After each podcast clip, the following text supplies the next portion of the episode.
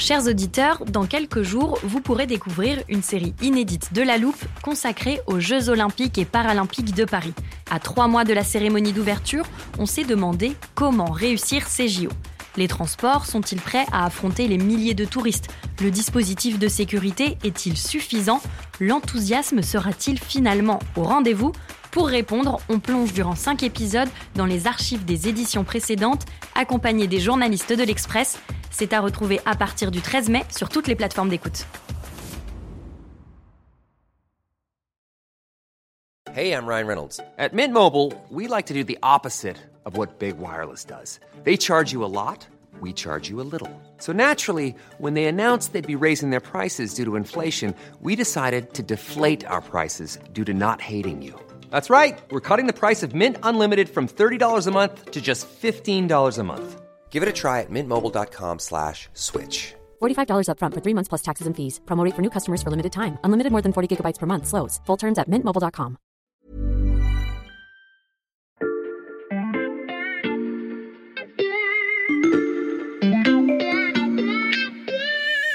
Salut, c'est Xavier Yvon. Cette semaine dans La Loupe, je vous propose une sélection d'épisodes pour mieux comprendre les racines de l'invasion russe de l'Ukraine. Au programme, le récit de l'enfance de Vladimir Poutine, des témoignages de Russes entre deux eaux et une fine analyse linguistique. Bonne écoute Je crois que le point fondamental dans la vision du monde de Poutine, c'est qu'il ne comprend pas la liberté. Il ne comprend pas que les hommes sont libres. C'est un endroit secret et indéchiffrable, auquel les dirigeants du monde entier aimeraient avoir accès en ce moment. On lui a consacré un épisode de La Loupe. Il s'appelait Dans la tête de Poutine, et vous venez d'en entendre un extrait avec l'historienne Françoise Tom. C'était quelques semaines avant que le président russe ne mette ses menaces à exécution en Ukraine, tout en continuant d'en faire planer d'autres sur l'Occident. Poutine l'a dit dans sa jeunesse, hein, il y a trois manières d'agir sur les hommes, euh, le, le chantage, la corruption et la menace d'assassinat. Alors, je vous propose de remonter l'histoire depuis le début, parce que la trajectoire de Vladimir Poutine est faite de rencontres, d'événements qui ont façonné le dictateur guerrier qu'il est devenu aujourd'hui. Depuis son enfance à Leningrad, jusqu'à son extrême isolement pendant la pandémie, qu'il a passé à relire l'histoire de l'Empire russe, je vais vous raconter la lente dérive d'un homme qui a entraîné son pays dans un conflit à l'issue totalement incertaine. Poutine, la fabrique du dictateur, épisode 1. Tous les enfants malheureux ne finissent pas en dictateurs sanguinaires, mais tous les dictateurs sanguinaires ont grandi dans des environnements angoissants. J'ai noté ça parce que je trouve que ça fait un excellent point de départ pour euh, ce premier épisode. Je connais l'auteur euh, de ces lignes. Oui, évidemment, parce que c'est toi, euh, Clément Dagnès, journaliste au service Monde. Salut Clément. Salut Xavier. Tu as reconstitué pour l'Express l'environnement angoissant dans lequel a grandi Vladimir Poutine. Est-ce qu'on a beaucoup d'informations sur son enfance? Eh bien non, très peu d'informations, parce que souvenez-vous, c'était un agent secret, il est sorti un peu de nulle part dans les années 90. En fait, on a euh, un document essentiel au début de l'année 2000. C'est le moment de la présidentielle pour succéder à Boris Eltsine. C'est Poutine qui a été choisi et pour la première fois et l'unique fois, il va se confier en sincérité à des journalistes. Ce livre, ça s'appelle Vladimir Poutine, première personne. Et depuis, m'a dit une de ses auteurs que j'ai pu contacter, Poutine ne s'est jamais plus soumis à un exercice qui ne soit pas contrôlé. Tu vas nous raconter ces, rares confidences, mais on prend les choses dans l'ordre. Je l'ai dit en introduction, Vladimir Poutine naît à Leningrad, aujourd'hui on dit Saint-Pétersbourg. Euh, qui sont ses parents, Clément? Peut-être qu'on peut, d'abord commencer par son grand-père, le père de son père, euh, qui a été, il faut le savoir, euh, le cuistot de Lénine, peut-être même de, Staline. En tout mhm. cas, c'est ce qu'a raconté Vladimir Poutine. Alors il a un père qui s'appelle Vladimir, comme lui, et une mère qui s'appelle euh, Maria. Ils hmm. sont nés euh, tous les deux en 1911. Poutine, lui, il est né après la guerre. La Seconde Guerre mondiale, il est né en, en 1952. Son père et sa mère ont connu donc les horreurs de la Seconde Guerre mondiale. Sa mère, elle a connu le siège de Leningrad avec la famine, plus d'un million de morts. Hmm. À un moment, il le raconte justement dans, dans ce livre un peu confession. Sa mère a perdu connaissance. Elle a été donnée pour morte et elle a survécu euh, de justesse. Il y a ensuite son père qui était un saboteur derrière mmh. les lignes allemandes. Il a manqué de se faire tuer à plusieurs reprises. Il a été touché par des shrapnels euh, à la jambe et il a été boiteux toute sa vie, euh, le père de Vladimir Poutine. Et puis un drame familial Avant la naissance du petit Vladimir, ils ont eu deux enfants. Un premier garçon qui est mort euh, peu après sa naissance et un deuxième garçon qui est mort euh, alors qu'il n'avait que deux ans pendant le siège de Leningrad. Euh, il y a eu quand même beaucoup de souffrance dans cette famille. C'est un peu un petit miracle, l'arrivée de, Vladimir. Sa mère, elle a 41 ans tout de même quand hmm. Vladimir arrive. Donc son enfance est plutôt miséreuse. Oui, elle est miséreuse parce qu'il faut bien se replonger dans l'ambiance soviétique de ces années-là dans les années 50, euh, Leningrad euh, subit encore euh, les périodes de difficultés économiques de l'Empire soviétique. Donc, il grandit dans un environnement, oui, assez miséreux, on peut le dire, les appartements communautaires, mais comme beaucoup d'habitants de, l'URSS, ses parents n'appartiennent pas à la nomenclatura, cette élite soviétique. C'est des ouvriers, tout simplement. Il y avait beaucoup de rats dans l'immeuble où, où vivaient les Poutines. Et il raconte euh, dans ce livre Confession une anecdote euh, stupéfiante. Il explique qu'il a découvert ce que c'était que d'être acculé. Mmh. En l'occurrence, avec euh, d'autres gamins de l'immeuble, le petit Vladimir, avec un bâton, il chassait des rats. C'était un petit jeu. Et puis un jour, il a coincé un rat au fond du hall, et le rat s'est retrouvé coincé, un gros rat. Et il raconte que le rat s'est retourné et a commencé à le courser en essayant de lui sauter dessus pour le mordre. Lui, euh, Vladimir a pris peur, il est remonté chez lui en passant par l'escalier, le rat continue à le poursuivre et au dernier moment, il a réussi à claquer la porte au nez du rat. Et voilà, il raconte cette anecdote comme une preuve aussi de ce qu'un être est capable de faire quand il est poussé dans ses retranchements. Il raconte que dans certaines circonstances, il faut le frapper le premier et frapper si fort que votre adversaire ne se lèvera pas. Tu nous as raconté une bagarre avec euh, un rat, mais une bagarre quand même. Euh, la violence est très présente dans l'enfance de Vladimir Poutine? Oui, il explique que comme échappatoire, il avait la rue, tout simplement, et qu'il traînait avec des gamins des rues où il faisait un peu des mauvais coups. Interrogé sur, euh, sur son profil de l'époque, il reconnaît aisément qu'il était un voyou, une petite canaille, mhm. ce sont ses mots, et qu'il avait l'esprit bagarreur. Et il y a eu un moment décisif dans son enfance, c'est euh, vers l'âge de 10-11 ans, raconte-t-il, le moment où il a passé la porte d'une salle d'arts martiaux de son faubourg de Leningrad. Il a découvert à l'époque le sambo, qui était hmm. euh, l'art martial euh, soviétique de combat. Et il s'est mis ensuite au, judo. Il s'y est fait un, une sorte de mentor, son entraîneur de judo, qui s'appelle Anatoly Raklin, il explique que ça a joué un rôle décisif dans sa vie. Il s'y est fait des amis pour la vie. Hmm. Je pense notamment à deux hommes, deux frères, Arkady et Boris Rothenberg, qui sont devenus des oligarques puissants, des milliardaires, une fois que Vladimir Poutine est devenu président. Il y a donc la, découverte du sport de combat, euh, sambo puis judo. Est-ce qu'il y a d'autres événements marquants comme ça dans l'enfance de Vladimir Poutine? Oui, il y a une anecdote euh, là aussi stupéfiante dans ce livre de 2000. Il explique, euh, Vladimir Poutine, qu'à l'âge de, 15 ans à peu près, il est dans l'équivalent de la classe de troisième, nourri par euh, la littérature d'espionnage de l'époque, il décide d'aller euh, frapper à la porte de la direction locale du hmm. KGB, la police politique soviétique et aussi ses services d'espionnage.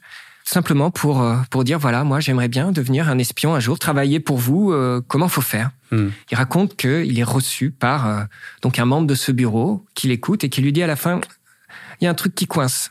En fait tu peux pas postuler. C'est nous qui te recrutons. C'est nous qui te choisissons et là le le jeune Vladimir lui dit mais en tout cas c'est ce que c'est ce qu'il rapporte mais j'imagine qu'il y a des études qui peuvent mener éventuellement à devenir un espion, à pouvoir être recruté, euh, lesquels dois-je faire? Il lui dit du droit. Et c'est comme ça que Vladimir Poutine décide de faire des études de droit euh, lorsqu'il entame ses études supérieures. Une passion euh, pour l'espionnage, le sport qui détourne Vladimir Poutine de la rue et de ses mauvais coups, mais les premières années de sa vie ont pu laisser des traces, et, ça Clément, c'est un psychiatre spécialiste de l'enfance des criminels qui te l'a dit. Oui, j'ai pu échanger avec Pierre Lassus, qui est psychiatre et qui a écrit un livre qui s'appelle L'enfance du crime, où il met en parallèle deux types d'enfance, l'enfance des grands criminels ordinaires, les Fourniret, les Guy Georges, et l'enfance des grands criminels d'État, les Saddam Hussein, les Staline, les Milosevic. Alors le livre a, a 15 ans, mais, mais je l'ai interrogé et il me disait que, en effet, tous les grands criminels d'État, tous ces dictateurs sanguinaires, ont tous eu des enfances malheureuses, en l'occurrence Staline, Hitler, Saddam Hussein, c'était des enfants battus. Quand nous avons évoqué l'enfance de, Vladimir Poutine, il me disait qu'il retrouvait des éléments typiques de ce qu'on retrouve dans d'autres profils euh, de dictateurs sanguinaires. Et je lui demandais aussi par rapport à ses comportements, les comportements qu'il a pu affecter Vladimir Poutine ces derniers temps. Euh, on se souvient notamment de ce fameux Conseil de sécurité où il avait mis face à lui euh, tous les hauts bureaucrates qui sont responsables de la sécurité de la Russie. il a constaté un comportement qui, selon lui, n'est pas incompatible avec des tendances mégalomaniaques ou euh, paranoïaques, typiques de celles de ces dictateurs sanguinaires. Mais je l'ai dit tout à l'heure, en citant Clément, toutes les enfances malheureuses ne produisent pas des dictateurs, et heureusement, à ce stade de l'histoire, il manque encore de nombreuses pièces pour comprendre la fabrication du personnage de Vladimir Poutine que l'on connaît aujourd'hui.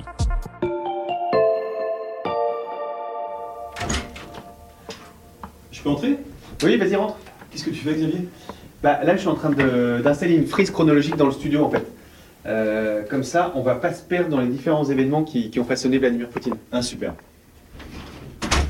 Je te présente pour nos auditeurs Charles Haquet, chef du service Monde de l'Express. Alors, on va pas refaire toute l'histoire, mais on va s'arrêter sur quelques dates clés ensemble. Alors, on va s'y mettre. Euh, tiens, voilà le marqueur, et je te laisse écrire la première date. Alors, le premier, c'est 2001. Alors, 2001, on est à Berlin. On est au Bundestag, c'est le Parlement allemand. Et là, il y a le nouveau président, enfin ça fait un peu plus d'un an, nouveau président russe qui arrive, Vladimir Poutine, qui fait un discours devant les députés et devant, entre parenthèses, Gerhard Schröder, qui était à l'époque le, le chancelier euh, allemand. Et euh, Vladimir Poutine, euh, bah, il est tout sourire, euh, il est tout couvert, tout épanoui. Et d'ailleurs, à la fin de son discours, il y aura une standing ovation euh, pour le saluer, car il dit une phrase importante. Il dit Der Kalte Krieg ist vorbei.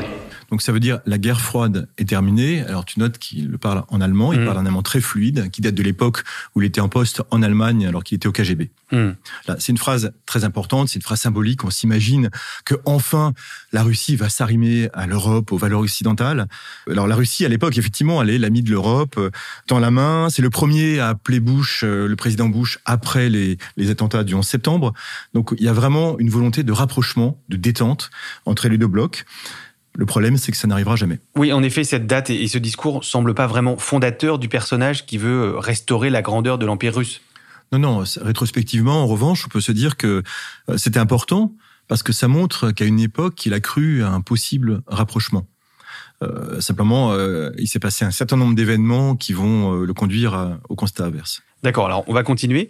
C'est lequel le premier de ces événements?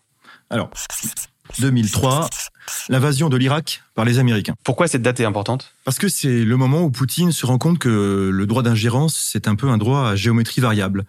C'est un peu la loi du plus fort, euh, côté américain en tout cas. Au même moment, et dans ces années-là, il y a aussi l'intégration des ex-républiques soviétiques à l'OTAN.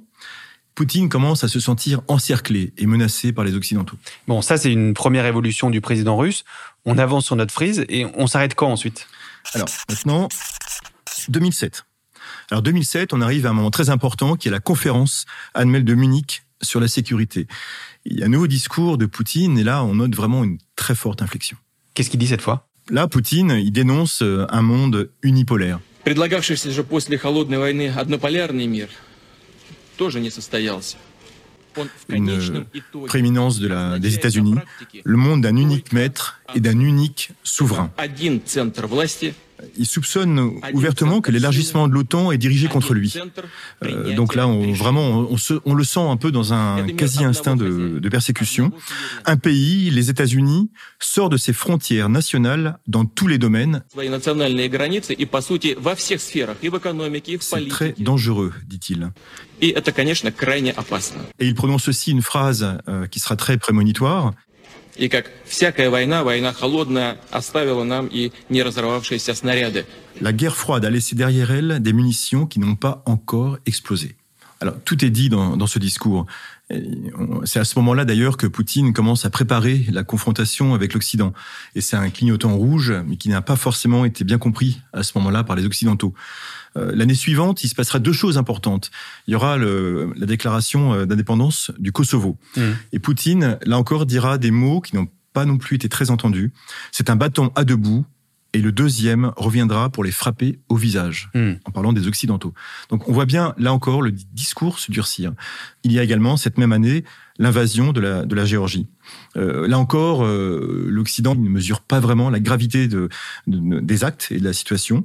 Et Poutine, lui, ça lui sert un petit peu de marqueur. Il commence à se dire que les Américains sont pas au meilleur de leur forme. Mm. Rappelons qu'il y a aussi au même moment la crise de subprime aux États-Unis, cette crise financière euh, terrible qui terrasse totalement euh, l'Amérique. Euh, c'est aussi le moment de la débâcle en Irak. Donc il se dit, euh, ça y est, les États-Unis sont faibles. Hmm. Il reste encore de, de la place sur la friche. Charles, quelle est la prochaine date clé? Donc la prochaine date, 20 octobre 2011, c'est la mort de Muammar Kadhafi. Hum. Euh, ça cristallise pour Poutine sa méfiance envers les, les Occidentaux. Euh, Kadhafi est tué alors qu'ils avaient accepté et tenté de travailler avec eux. Euh, et là, euh, Poutine se sent euh, euh, vulnérable, il se sent trahi. Selon plusieurs sources, dont l'actuel patron de la CIA, Poutine s'est repassé la vidéo de la fin de Kadhafi en boucle, montrant euh, le visage en sang, euh, malmené par les miliciens et, et ces dernières heures.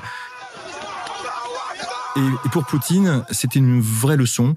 C'est le moment où il s'est dit, il ne faut pas transiger avec l'Occident, ils ne sont pas fiables, ils vous trahissent.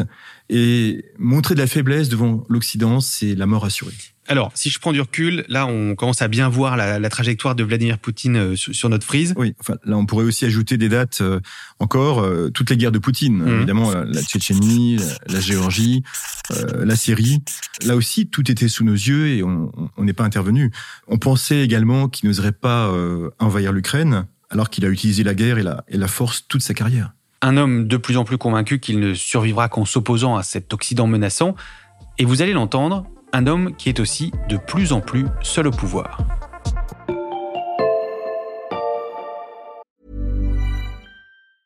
Hiring for your small business? If you're not looking for professionals on LinkedIn, you're looking in the wrong place. That's like looking for your car keys in a fish tank.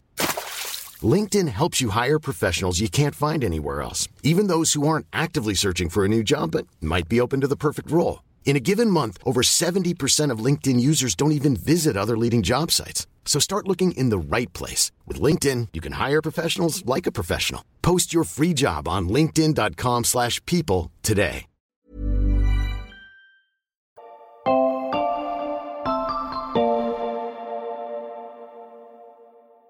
Bon, alors je reprends mon, mon stylo. 2014, c'est la prochaine date et je veux la souligner parce qu'elle est vraiment fondatrice. 2014, Charles, c'est l'année où la Russie de Vladimir Poutine annexe la Crimée. Oui, c'est un moment charnière, c'est le début du basculement vers un régime qui devient de plus en plus autoritaire.